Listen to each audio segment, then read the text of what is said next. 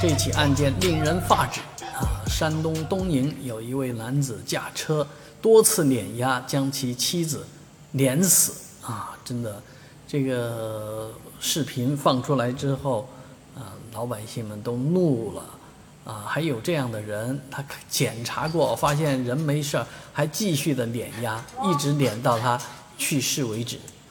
所以很多老百姓都要问了：是什么样的仇恨、什么样的争端，能够导致这样的无耻的这样的这个作作为啊？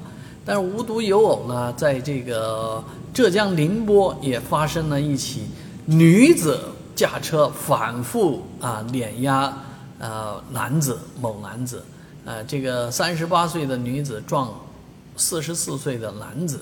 呃，这件事情目前啊，男子已经经抢救无效死亡了，而这个女子已经被抓获了。到底是什么样一个事情，还有待于这个呃警方的发布。但是确确实实，这个女子也是有意的。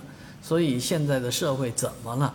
大家把汽车都不当好好的交通工具，拿来当杀人的武器啊，这是非常可怕的事情。